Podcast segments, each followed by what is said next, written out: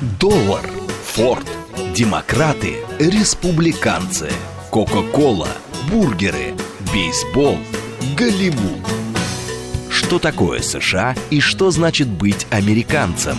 Как устроена жизнь в Америке? Чем отличаются их проблемы от наших?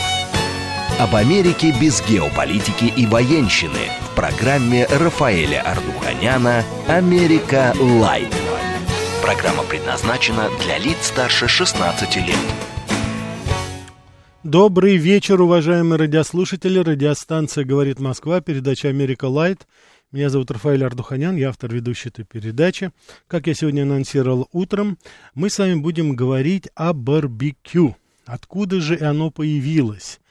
Многие не без оснований считают, что именно Соединенные Штаты Америки являются родиной барбекю, но это не совсем не так. Так что мы сегодня с вами разберем это все.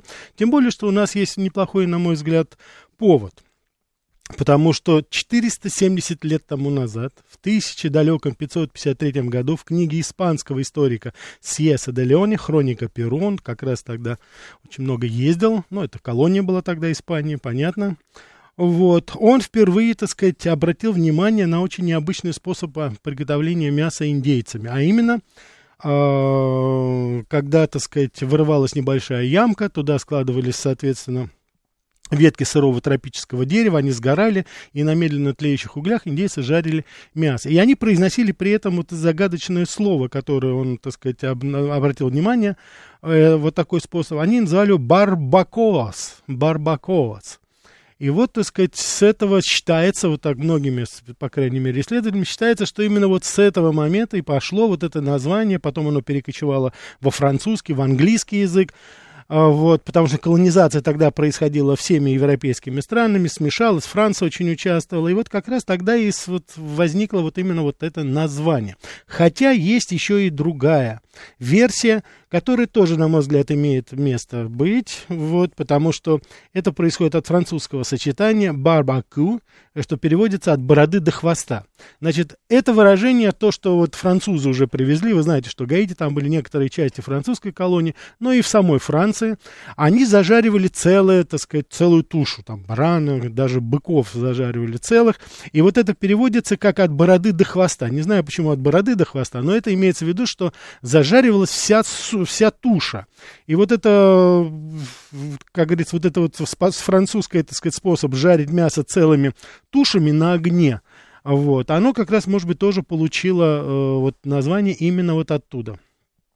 Так что э, в этой ситуации, как мы с вами прекрасно понимаем, вот здесь есть две такие версии.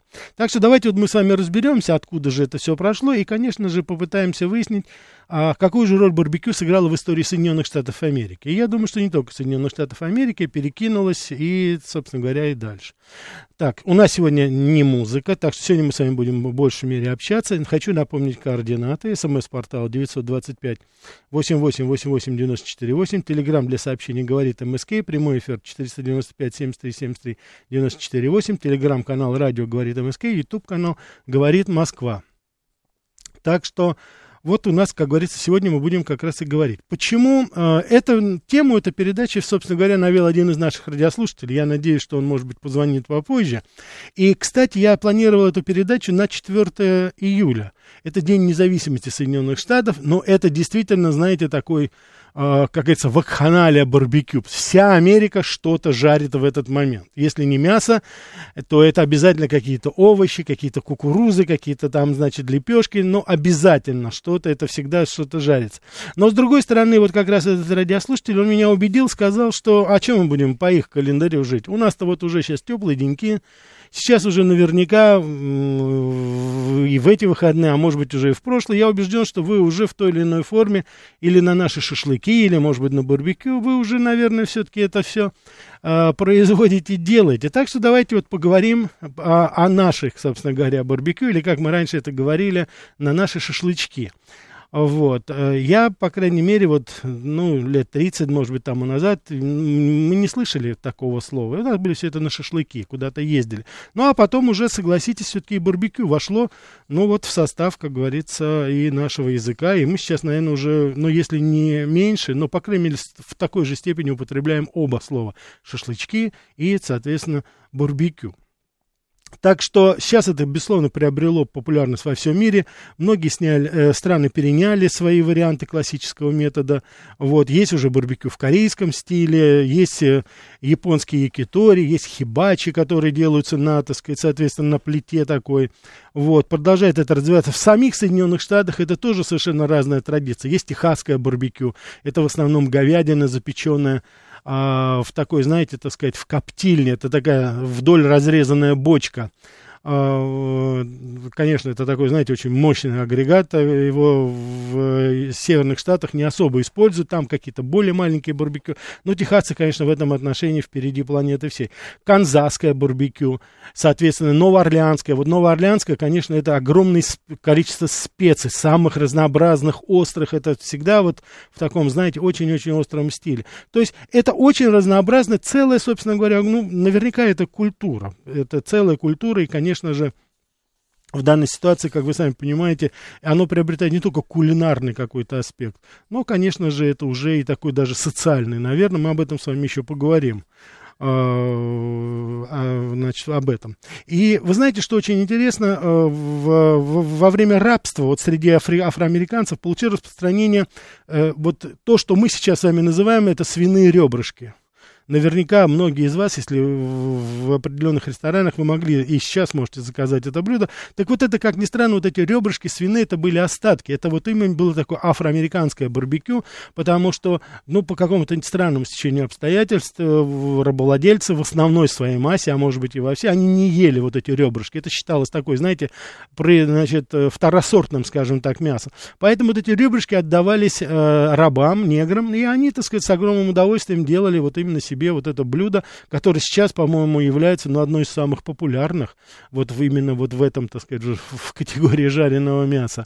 И, кстати, вот я на что обратил внимание, очень многие, очень многие э, очень многие рестораны, которые я видел, вот я сейчас просто уже вспоминаю в Америке, они вот именно по свиным ребрышкам, они и владеют ими афроамериканцы. Вот эта традиция такая, она все-таки, как ни странно, укрепилась в Соединенных Штатах Америки, ну, сначала через рабов, а потом уже через афроамериканское, негритянское население, которое использовало это именно таким образом. То есть там вот какие-то вырезки, стейки э, негритянское население не особо использовало, даже уже после того, как рабство было отменено. Поэтому Естественно, барбекю стал очень популярным, открывались гриль-бары, это тоже вот целая такая сеть, где жарилось абсолютно все. Но это уже была металлическая решетка, там, естественно, уже были электрические или газовые плиты. Так что э, в данной ситуации, как вы сами понимаете, это э, уже, так сказать, приобретает совершенно так разнообразие, которое только можно себе представить.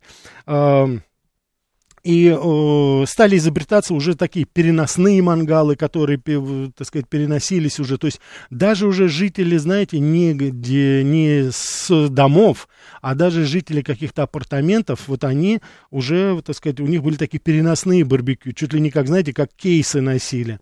Вот в частности, э, вот это переносное такое барбекю на колесиках круглой формы, э, идея его принадлежит чикагскому сварщику Джорджу Стивену. Он внес в 50-е годы изменения и изобрел вот этот гриль-котел.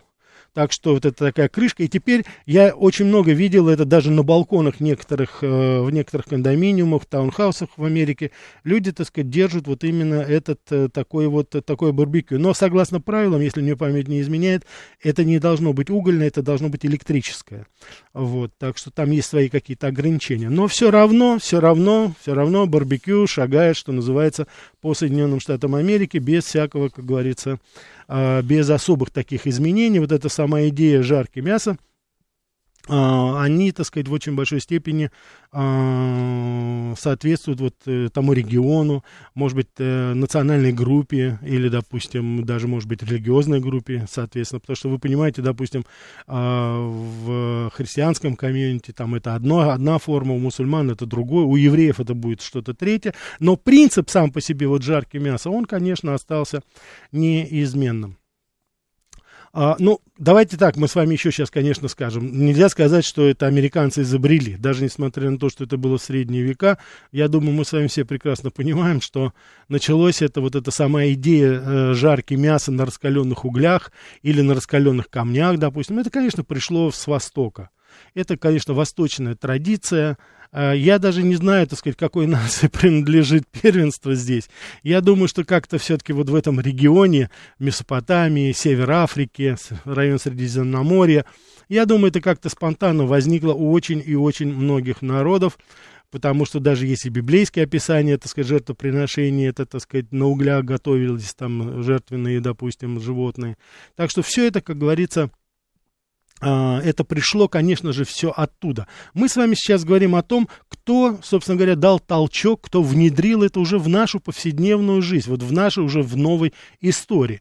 И, конечно же, как вы сами понимаете, эта традиция, она вот закрепилась в, вот в такой, такой, знаете, коммерческой уже такой индустриальной форме, конечно же, уже в Соединенных Штатах Америки, потому что другой традиции, собственно говоря, в Европе, по крайней мере, это не было. Многие обозреватели им говорят, что сама вот идея барбекю этого, да, она пришла в э, Европу уже после Второй мировой войны, когда там уже поселились солдаты, американские, расквартировывались по всей Европе. Кстати, до сих пор там сидят. Вот, это они, собственно говоря, вот в полном объеме принесли вот эту традицию, эту культуру. И если мы с вами вспомним те самые, а, э, год тому назад я делал передачу по поводу ресторанов фастфуд, ну, это гамбургеры, да, наши, только это как вы знаете, это э, первые рестораны фастфуд, это были Whitechapel, это, значит, White Castle, извините, так сказать, Белый замок. Вот, они появились. Но там тоже идея вот этого гамбургера, это тоже, в принципе, барбекю была. И даже вот сейчас некоторые, э, некоторые гамбургеры готовятся все равно на открытом огне, то есть, так сказать, вот по той старой, как говорится, традиции. Ну, по крайней мере, так вот в рекламе заявляется. Вот. И я думаю, что вот почему еще, так сказать, мы обращаемся к этой теме, потому что я думаю, что вот барбекю все-таки сыграло очень важную роль в формировании культурной самобытности многих стран. Потому что вот в Соединенных Штатах, допустим, это связано с празднованием Дня независимости 4 июля.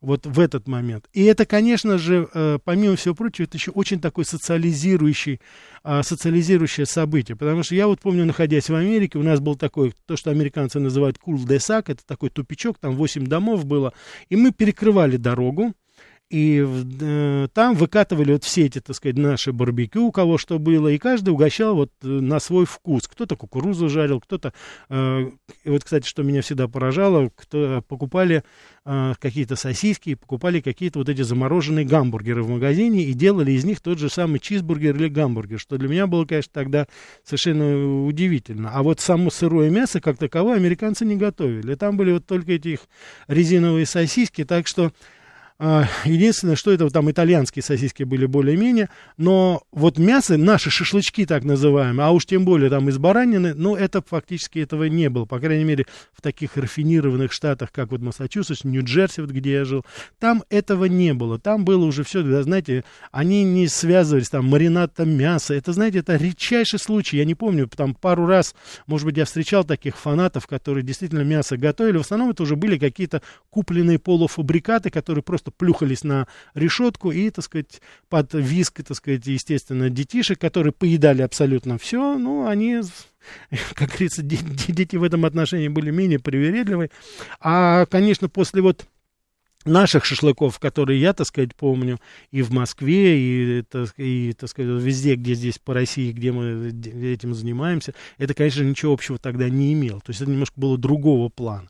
Была это сладкая кукуруза какая-то была, ну, в лучшем случае там были какие-то овощи, типа зукини разложенные, и вот эти вот сосиски ужасные, которые потом делали либо хот-доги, либо жарились вот эти гамбургеры так называемые. Так, ваше сообщение. Чем отличается гриль от барбекю? Ну, гриль это, так сказать, э, это форма приготовления. Гриль это конкретно предмет. Вот Саня спрашивает. А барбекю? Барбекю, понимаете, считается это форма приготовления. Это не сам гриль, а вот это именно форма приготовления на углях, на закрытом огне, на вот или на электрическом, или на газовом. То есть не на открытом огне. Это способ приготовления в основном мяса. В основном мяса. Так что это. Вот Анна как раз, э, э, уважаемая Анна, как раз и пишет, всегда удивляла, что американцы используют замороженные продукты. Да, Анна, совершенно, вот я об этом как раз и говорил. Меня тоже это, собственно говоря, удивляло. Но э, это, знаете, чем дальше вы отъезжаете от побережья, от Нью-Йорка, туда, в глубину, то там вот этих полуфабрикатов становится все меньше и меньше. И вы знаете, по одной простой причине, ну, помимо других причин. Дело в том, что полуфабрикаты всегда стоили дороже. А там люди все-таки не так богато жили, как на побережье, допустим, восточном или на западном. И там люди все-таки они имели дело вот именно с мясом. И там вот как раз, скорее всего, можно было встретить какую-нибудь, знаете, такую оригинальную рецептуру, допустим, или маринада мяса, или самого там приготовления, допустим. Потому что я, допустим, помню, у нас э, недалеко от Филадельфии, э, недалеко от нашей русской православной церкви, там была э, э, негритянская церковь, и мы ходили часто в гости туда, вот, э, они протестанты были, так называемая южная, южная, э, южная э, христианская церковь, она такая очень представительная была в Америке, очень большая, и вот они нас приглашали, мы их приглашали, конечно, всегда, на наши пироги, как называлось это у них. И они вот готовили мясо, но там были, знаете, эти соусы, вот, и даже вы, наверное, видели, это Анкл Бен, это вот до сих пор этот соусы выполняет. Они всегда, значит, негритянская традиция, это всегда такие, знаете, густые, очень густые соусы, такие сладко-тяжелые. Но это на любителя, я вам хочу сказать, потому что у людей с, с каким-то расстройством желудка или там уж тем более с гастритом, конечно, это очень тяжело. То же самое, когда вы в Новом Орлеане, я помню, аналогичная была ситуация, но там это еще замешано было не только на густом соусе, а там еще это было такое, знаете, э, ну, перченое, креольское такое, горящее, что называется. Так что, в общем, так оно, собственно говоря, и было. То есть везде немножко все это было по-разному. Американское это такое медленное приготовление. Это всегда и свинина, и говядина, и птица. Вот. И, знаете, всегда добавлялась, э, добавлялась щепа. То есть вот техасское барбекю, оно всегда славилось тем, что это не просто была жарка, а это было еще и немножко коптильно, потому что вот эта бочка, она закрывалась всегда. И там это вот происходил процесс копчения такого еще дополнительно ко всему прочему. Ну, конечно, говядина готовилась совершенно бесподобно. Я достаточно критически отношусь все-таки вот к э, некоторым таким вот... Э, вариантом, скажем так, американской кухни. Я вот уже вам говорил по поводу очень странных сыров, которые я там встречал, а уж сосиски там или курятины, это, на мой взгляд, вообще никуда не годится. Но вот то, что касается стейков и приготовления говядины, конечно же, американцы, ну, преуспели. Так, у нас полная линия, сейчас начнем отвечать, а потом... Да, слушаю вас. А, добрый вечер, Рафаэль, как всегда, очень интересно. Добрый вечер. Знаете, я э, поймал себя на мысли, что вот мои бабушка и дедушки, они там жили, значит, до э, начала 70-х годов, они про шашлыки узнали уже будучи очень пожилыми людьми. И когда наконец-то поняли, что, что это такое, угу. значит, они сказали, а, нет, а, ну это все понятно, это просто походная готовка мяса потому что считалось, что приготовление мяса на открытом огне это, это что-то такое, что никогда не применяется, если для этого нет специальных условий. Ну, например, э, военный поход, и людям надо поесть, вот они готовят на открытом огне. Угу. А так-то вообще не практиковалось. А теперь я стала понимать, а когда же в наш быт вошло это понятие шашлычки? И вот теперь я поняла, э, ну, по крайней мере, для себя я сделала этот вывод – что нашла, э, что вот это начало ходить, и очень активно стало ходить, когда советские граждане стали массово посещать Кавказ. Mm-hmm. Потому что э, кавказцы, они же кавказцы делают очень-очень вкусно. Это не просто какая-то там походная еда. Не-не. Это там делается с традициями и прочее, прочее. Ну, и да. вот это вкусное приготовление кавказцами э, потихонечку-потихонечку перетекло сюда, э, в среднюю полосу России. Так вот, я, э, значит, э, э, это просто такая реплика. А я хотела вас вот о чем спросить. Ведь у нас теперь уже много десятилетий значит, приготовление шашлыков, который теперь называется барбекю, потому что на самом-то деле эта процедура очень сильно уже трансформировалась, модифицировалась, обогатилась всякими приемами и так далее. Mm-hmm. Так вот, а, значит, вот это приготовление вошло в традицию в связи с чем? С праздниками майскими.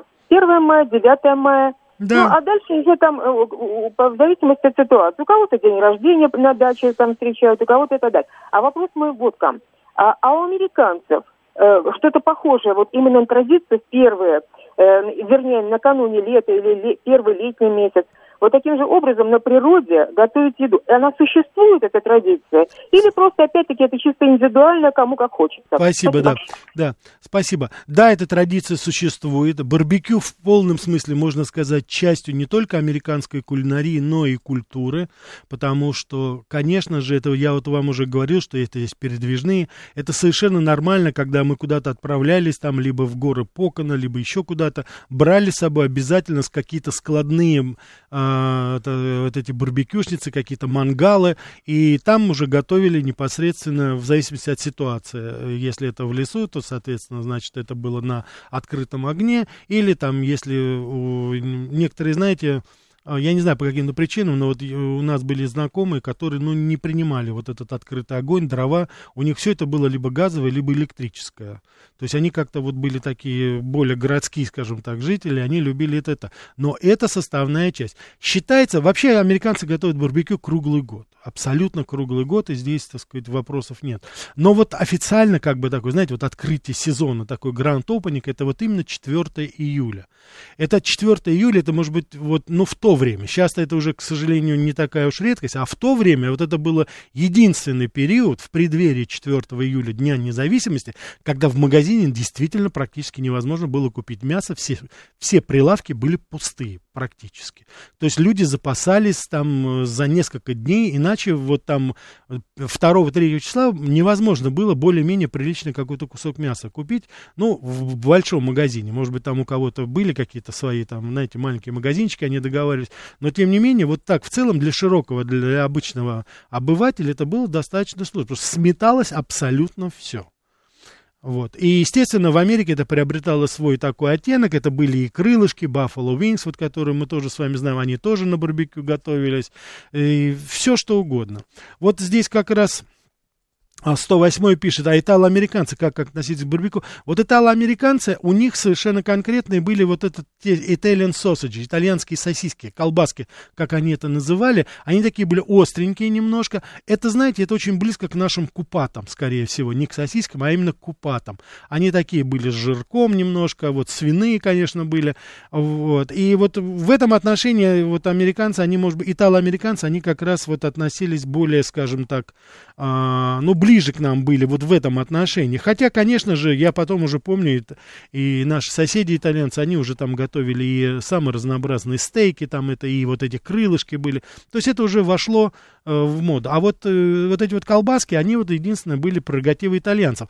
Кстати, вот их почему-то американцы очень многие недолюбливали. Но это было на фоне, знаете, вот такой кампании, вот, так сказать, борьбы с жиром. Там, не дай бог, вот что-то жирное, что-то жирное. Вот должно быть все прямо э, вообще я иногда слышал такие вещи, там, допустим, нет, я не могу, потому что это слишком пахнет мясом, допустим, понимаете, вот такая была там, а вот сосиска там, которая не пахнет, а, а в Америке я видел эти сосиски, и даже по неосторожности несколько раз пробовал, это сосиска, которая вообще ничем не пахнет.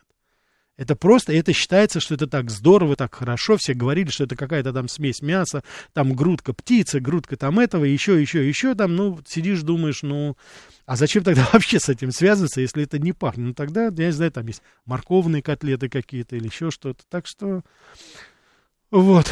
Так что с этой точки зрения это было именно так. Так.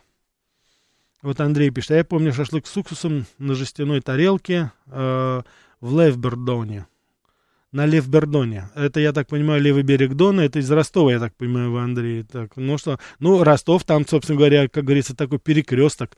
Там и кавказская традиция, там и казачья традиция. Там я могу себе только представить. Так, Алекс Плик, негры русские сильно дружны были. Ну а что нам не дружить, так, если люди хорошие, почему нет? Нилс Майкл пишет, Анкл Бенс реально вкусно, мне заходит до сих пор. Ну, отлично, отлично, это тоже часть вот этой вот так называемой барбекю культуры. А ирландцы отличались. И с ирландцами немножко сложнее, я хочу сказать, потому что ирландцы это все-таки больше стю, вот этот соус такой, тушеное мясо. Там, насчет барбекю не очень много было всего. Сейчас я хочу, чтобы мы с вами послушали замечательный выпуск новостей, совсем немножко рекламы, а потом продолжим про барбекю. Что такое США и что значит быть американцем? Как устроена жизнь в Америке? Чем отличаются их проблемы от наших? Об Америке без геополитики и военщины в программе Рафаэля Ардуханяна Америка Light. Добрый вечер еще раз, уважаемые радиослушатели. Радиостанция «Говорит Москва», передача «Америка Light». Сегодня у нас такая вкусная тема барбекю. Я думаю, что в той или иной форме в ближайшее время вы, что называется, от моих теоретических изысков перейдете к практике. Так что, э, как вы сами понимаете, Сегодня мы с вами говорим в преддверии хороших выходных, наших праздников, говорим о барбекю. Барбекю, который является, вне всякого сомнения, а, отличительной чертой э, американской кухни. И, конечно же, они, так сказать, с моей точки зрения, по крайней мере, придали этому такой широкий масштаб. Так, давайте мы возьмем, у нас уже звонки. Да, слушаю вас. Здравствуйте, меня зовут Анна. Анна, добрый вечер, рад вас слышать. Спасибо большое. Рафаэль, вас никогда не кормили барбекю, э, господи, бататом, нет? Бататом, ну, конечно, конечно. Батат это, карт... это ну, вы, вы, Да. вы расскажите, Анна, да, что такое батат? Ну, это Чтобы- вариант картофеля, только Да, сладкий. сладкий картофель, да. это- Редкостная гадость. Ну, совершенно верно. Но я вам хочу сказать, что, а, значит, готовили у нас на барбекю наши соседи, и, значит, я, мы что делали? Мы, значит, его готовили вот как такой, знаете, как биг потейто, крошка картошка, потом мы его измельчали, и я солил и перчил, и тогда более, Да. более, более-менее Да, получалось. с на- острым каким-нибудь соусом, Да, желательно да, да, мексиканским. да, да, Тогда да, да. его можно сожрать, по-другому это съесть Да, да, невозможно. да. Совершенно. Вы Вот. знаете, я Но- невольно себе представлял, что это как тыква, знаете, он, оно, скорее всего, на это было похоже. Нет, тыква это, это очень вкусно. Я тыкву терпеть не могу, но по сравнению с бататом Да? это очень вкусно. М. Но нас как-то пригласил коллега мужа на ранчо своего отца в Техас. Мгм. А коллега такой, как я, пожрать любил, царство небесное уж теперь обоим. Не хуже меня. И вот у них там было что-то, в чем они готовили это барбекю, напоминающее большую бочку, лежащую на боку. Это техасское барбекю, Анна. Я его в Да. Алабаме купил и вез себе туда, потому что в Нью-Джерси его не было. Вот А я, его, по-моему, нигде нет, кроме Техаса. кроме Техаса, потому что там можно Да. коптить в нем, не только жарить, Да. но и коптить. Да. И они там готовили томагавки. Ух ты! Вот. А рядом у них стояло нечто по типу смокера. И вот в этом смокере готовили, разорились на тунца Мгм. и готовили еще фасоль крупную на мелкой решетке. Так. Запах от этого смокера шел умопомрачительный. Оказывается, они туда насыпали опилки яблочные и ореховые. Да, это И целая... вот, э, Это, извините, пожалуйста, это целая другая, знаете, рецептура. На, как- на какой щепе надо коптить. Это Да. в, в каждом штате по-разному. И вот лучше, чем яблочные ореховые опилки, я теперь не знаю, что, на чем можно коптить рыбу. Вот как меня тогда научили, так у меня и теперь. Да, вкус немножко получается другой, но, видимо, не другие яблони, не другие орехи. орехи. Да. Но все равно вкус необыкновенный. Ничего вкуснее я в своей жизни не ела. Да, это я вот э, говорю, это настолько разнообразно все. Вот в каждом штате, в каждом. Спасибо, Анна, спасибо вам большое за ваше. Здоровья всем. Спасибо, спасибо вам. Да и вам, Анна, здоровья. Вот. Я хочу сказать, что, конечно, это же целая вот культура, потому что, ну, казалось бы, мясо, ну что тут еще говорить? Настолько все разнообразно. Я помню, когда были мы в Колорадо, это такой все-таки, знаете, зимний курортный, это, это а, Аспен, это, так сказать, в основном там американцы ездят на лыжах, но это, как ни странно, я не знал тогда, это такой достаточно известный, оказывается, такой, знаете, э, э, такой мясной штат. Там было, и там вот мы, нас пригласили в один ресторан, и наши знакомые сказали, что мы такого не видели. И действительно, вы можете представить, что все меню ресторана, оно было составлено из говядины. Ну хорошо, вы, наверное, можете себе представить какую-то говяжью похлебку. Ну да. Вы, конечно, представляете себе стейк говяжий. Но как вы себе десерт можете сладкий представить?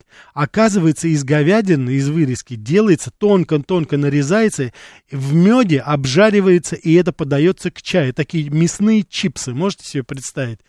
То есть я вам говорю, что это фантазия, она, ну, здесь, э, я не знаю, она ограничена, по-моему, уже ничем не ограничена. Это, наверное, только кошельком, деньгами и там, я не знаю, еще чем-то. Так что, конечно же, это в очень большой степени говорит об... Так, не будем забывать. СМС-портал 925-8888-94-8. Сейчас возьмем, обязательно сейчас возьмем э, звонки. Телеграмм для сообщений говорит МСК Бот. Прямой эфир 495-73-73-94-8. Телеграмм-канал Радио говорит МСК. Ютуб канал говорит Москва. Так, давайте возьмем. Так, кто это? Слушаю вас. А, Добрый вечер, Рафаэль, это Гурген. Гурген, да, добрый вечер. Видите ли, я хотел бы внести не совсем мясную ноту, но вы меня поймете хорошо. Что такое настоящее священное действие после того, как all is said and done, да? Все сказано и все следуется. Mm-hmm. Это огромное количество специального зефира, marshmallows, да? Да. И дети, которые на тоненькие твиги, такие, на тоненькие прусики, э, если я не ошибаюсь, бамбуковые, нанизывают несколько шариков вот этого замечательного зефира. Да, да, да. Ну, в общем смысле это зефир, да? И это просто дети ждут этого часами с невероятным энтузиазмом. И получаются очень интересные а, такие причудливые, а, без не без меренг, не меренг, но скорее всего очень такие сладости, очень а, специфические, потому что а, что не хватает в принципе зефиру, это какой-то румяной корочки. Вот это то, что осталось от Штатов. Да, хорошо. Но...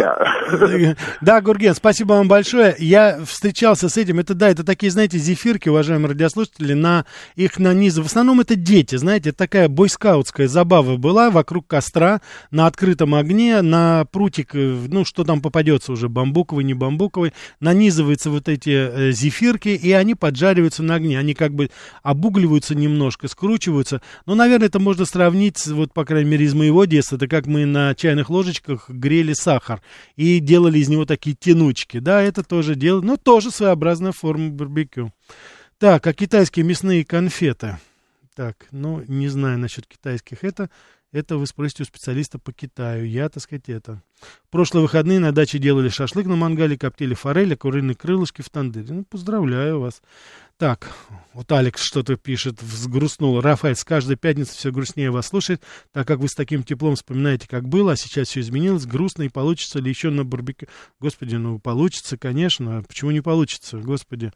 Это же все от нас зависит, уважаемые радиослушатели. Так, батат с кокосовым молоком вкусно. Попробую как-нибудь. Так, э, Виктор, Рафаэль, здрасте, видели на телевидении, жгите, молодец, не стесняйтесь. Виктор, жгем, не стесняемся. А сегодня только о барбекю. Сегодня только о барбекю говорим.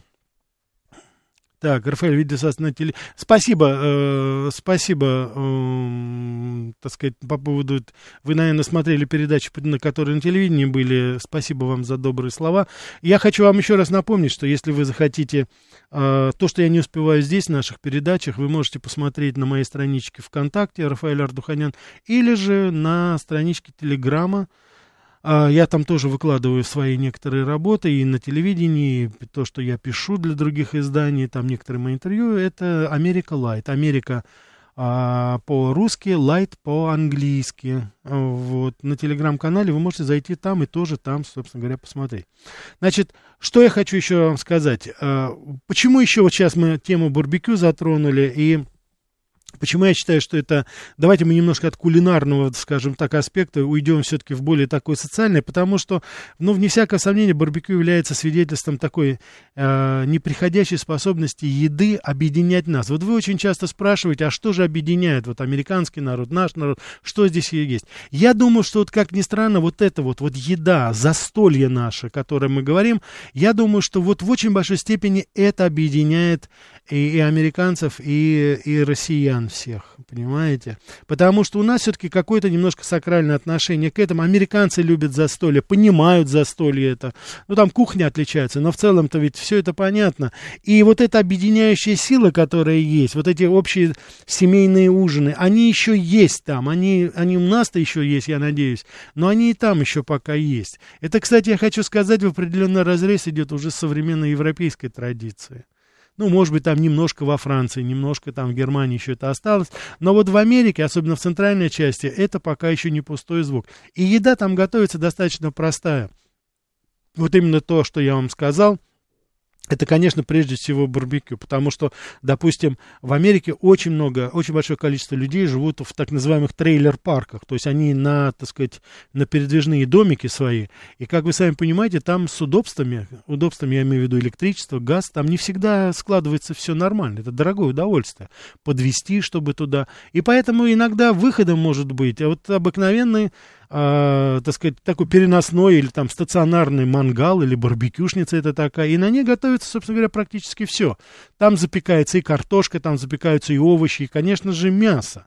И готовится это уже, допустим, на угле. И, кстати, я хочу вам сказать, что для меня это было, я когда готовился к передаче, для меня это было в какой-то степени все-таки открытие. Я, например, ну, не знал до этого, что, я думаю, многие из вас сейчас покупают э, древесный уголь.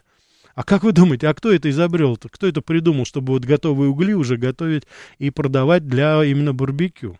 Как ни странно, 1897 год. Генри Форд запатентовал специальный древесный уголь.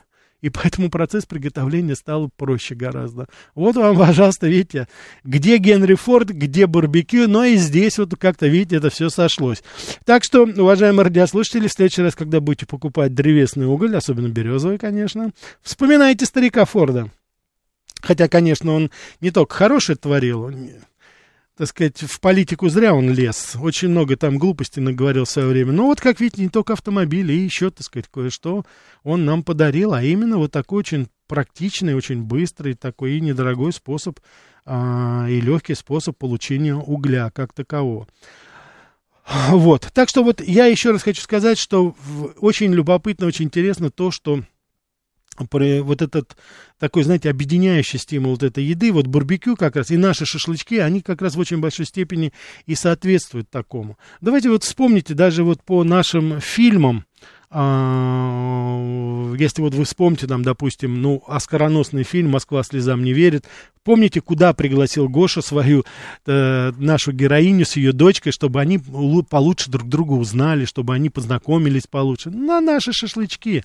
Это же вот это совместно, понимаете, когда званые обеды, рестораны, это, конечно, хорошо, но когда собирается компания и все начинают готовить, а это вот как вот я и в Америке, так я и здесь смотрю, когда барбекю вытаскивается, дети бегают вокруг, что-то там приносят, что-то подносят, что-то подтаскивают, там следят, там родители любят, так сказать, гавайи следи за, так сказать, за барбекю, чтобы ничего не случилось. А сами там при этом имеют возможность на пару минут перекинуться с соседом чем. То есть это такое, знаете, действо. Но то же самое же и здесь, когда мы разжигаем мангалы, когда мы делаем, это же то же самое. Такая семейная объединяющая традиция. Может быть, даже и сама еда, она такого особого значения не имеет, но процесс, процесс. Давайте мы еще возьмем. Да, слушаю вас. Да, добрый вечер, добрый. Рафаэль Дмитрий, Москва. Да, Дмитрий. А, вы знаете, я вот такой любитель, э, ну, помимо всего прочего, кинематографа американского 90-х годов. Я думаю, вы тоже. Да. Вот. И э, я вот э, видел в фильме, например, «Соседи». Угу. Его у нас почти не показывают. Это фильм с Джеймсом Вудсом. Они там спорили по, по территории, у них проблемы были. Один поливал другого из шланга, его гортензии – а второй, ну там второй мясник был, а Джеймс Вуд такой интеллигентный человек. Угу. И вот у этого мясника у него была такая, э, похожая на, знаете, на галлон такой большой печь. Печь для барбекю, она такая огромная, я говорю, как газовый баллон, только угу. как два газовых баллона. Вот э, э, что это за печь? Я всегда вот тогда см- смотрел этот фильм, я угу. всегда не понимал, это что такая за штука огромная. Она Я... такая, угу. да, еще в трудном ребенке во втором она была, там он подорвал этого тоже соседа нерадивого на ней, то есть она взорвалась, там он улетел. Вот я хотел понял, бы узнать, да. у нас таких я не, не замечал. Спасибо. Дмитрий, я не совсем, я не, я не помню эти фильмы, э, один я, по-моему, не смотрел даже, а, «Трудный ребенок», я помню, я только не помню, что там была за печь. Э, если, скорее всего, вы говорите о отстроенной, потому что американцы тоже иногда такую, знаете, летнюю кухонку такую, как бы печь делают. То есть это такое стационарное кирпичное барбекю, фактически как наша, ну, почти как наша печь. Скажем так, там более глубокий проем туда, туда можно поставить там даже какие-то кастрюли там или еще что-то. Если об этом идет речь, то, наверное, это речь об этом идет. Так, стратегический инвестор. Что американцы пьют на барбекю? Пиво. Пиво и легкое вино. Крепкие напитки, как правило, не употребляются.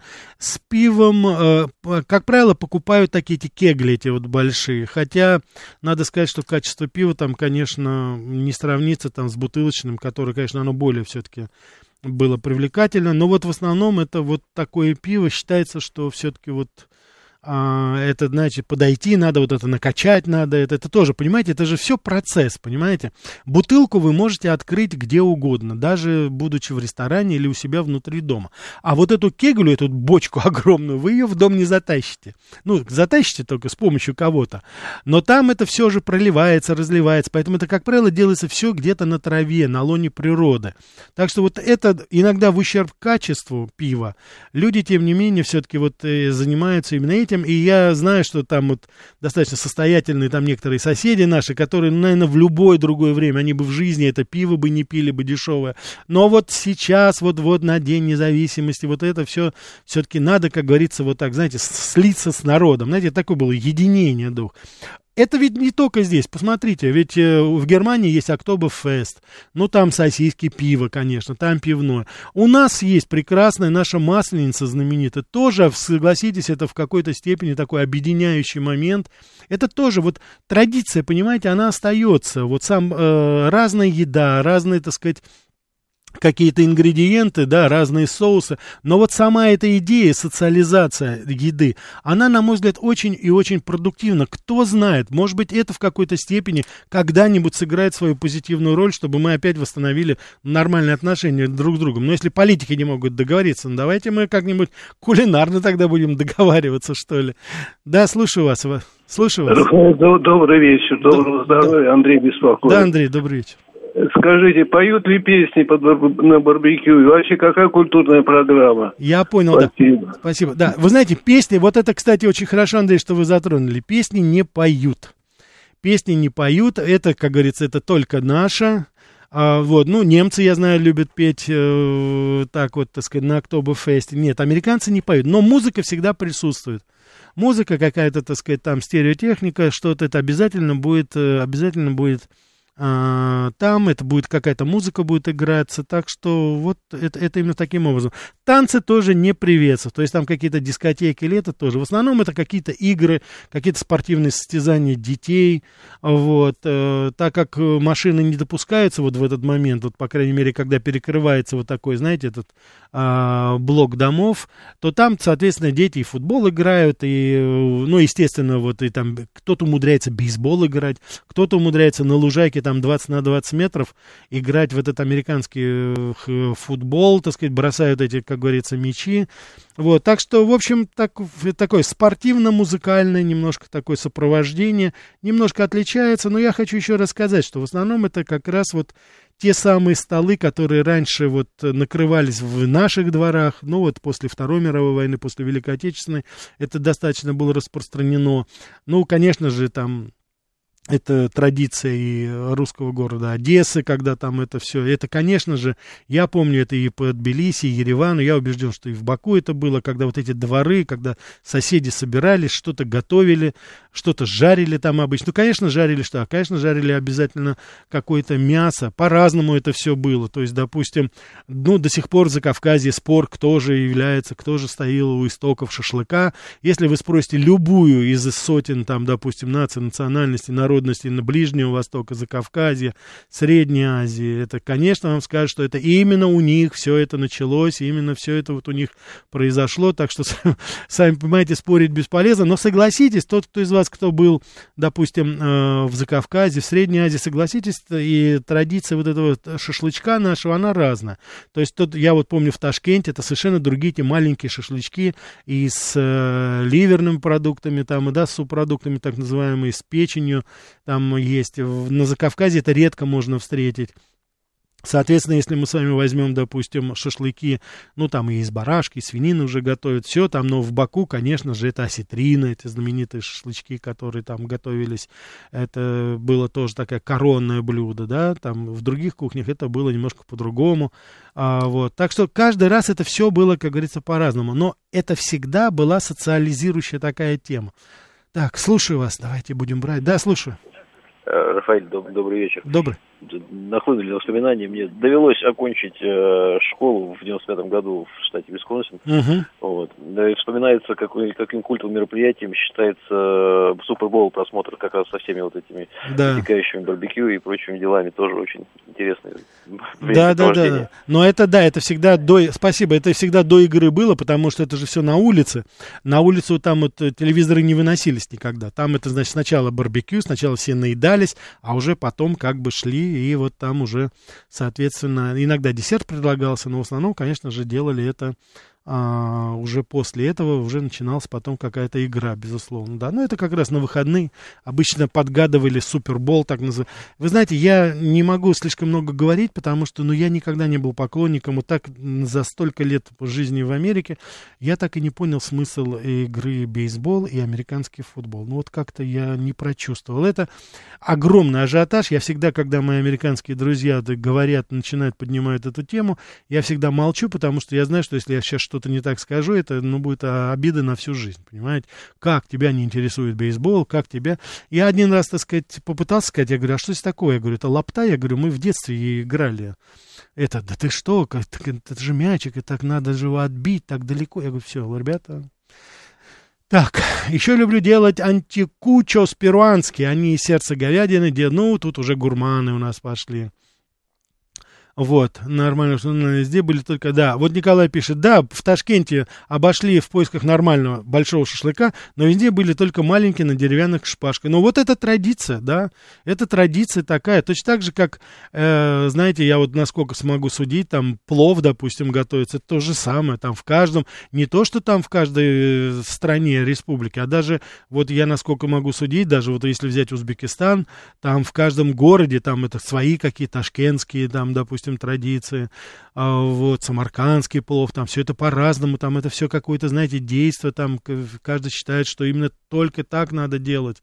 Да, да, вы пишете вот по поводу нашего э, завтрашнего. Да, завтра в 2 часа, уважаемые радиослушатели, у нас с вами такая немножко грустная дата. 30 лет тому назад скончался великий Дизи Гелеспи, король трубы. У нас завтра будет вечер джаза. С вами будем слушать прекрасную музыку его и также, так сказать, вспомним этого замечательного, замечательного музыканта, артиста, а, человек, который стоял у истоков такого движения, как такого жанра даже целого, вместе, ну, с Чарли Паркером, наверное, да, это бибоп. Так что завтра у нас вечер, какой, не вечер, день джаза. Так что присоединяйтесь, обязательно будет. А, так, вот у нас, вот, видите, ну, ведь я же знал, уважаемые радиослушатели, у нас тут, по-моему, из Америки мне уже прилетело. Бейсбол это лучшая игра в плане эмоций. Не спорю, ию, не спорю, согласен, никаких. И вот 29, я в американский футбол влюбился. Вот, э, но надо пожить три месяца, пока, прежде чем про- проникнуться этой игрой. А, уважаемый 2913, я вот 15 лет почти прожил, ну, не проникся. Ну, вот, хоть ты тресни, ничего не могу с собой поделать. Так что, вот. Так, ну, уважаемые радиослушатели, давайте не будем рекламировать рестораны, где, на ваш взгляд, готовится самое хорошее барбекю и хороший шашлык. Я, так сказать, с вашего позволения промолчу о том, но я так скажу обтекаемо, что да, у нас в Москве, по-моему, достаточно мест, где можно с удовольствием, что называется, покушать хорошее, так сказать, жареное мясо, барбекю, шашлык там или что это такое. Вот, так что... А, ну, что я могу сказать? Заключение. Конечно, это богатая, разнообразная кулинарная традиция. Я бы хотел, чтобы мы с вами вот за- зафиксировали это. Это не просто еда, это и традиция. Ее же и вегетарианцы могут, потому что барбекю же может быть и овощное. Так что здесь самый широкий спектр для всех абсолютно социальных групп, да. Или это там э, копчение на юге Соединенных Штатов, или на гриле где-нибудь там в Южной Африке, бразильское барбекю, да, там кимчи в Корее, там хибачи, допустим, в японское там. Но это, в принципе, я думаю, вот именно этот стиль, это барбекю, является свидетельством всеобщей любви вкусной еде. А самое главное, что это дух общности. Хоть бы через это, я думаю, мы придем наконец к тому и поймем, что мы же все-таки люди на этой планете, и ничто земное нам не чуждо. Уважаемые радиослушатели, всего вам самого-самого доброго, а завтра всех любителей джаза ожидаю в 2 часа Дизи Гелеспи. Всего доброго.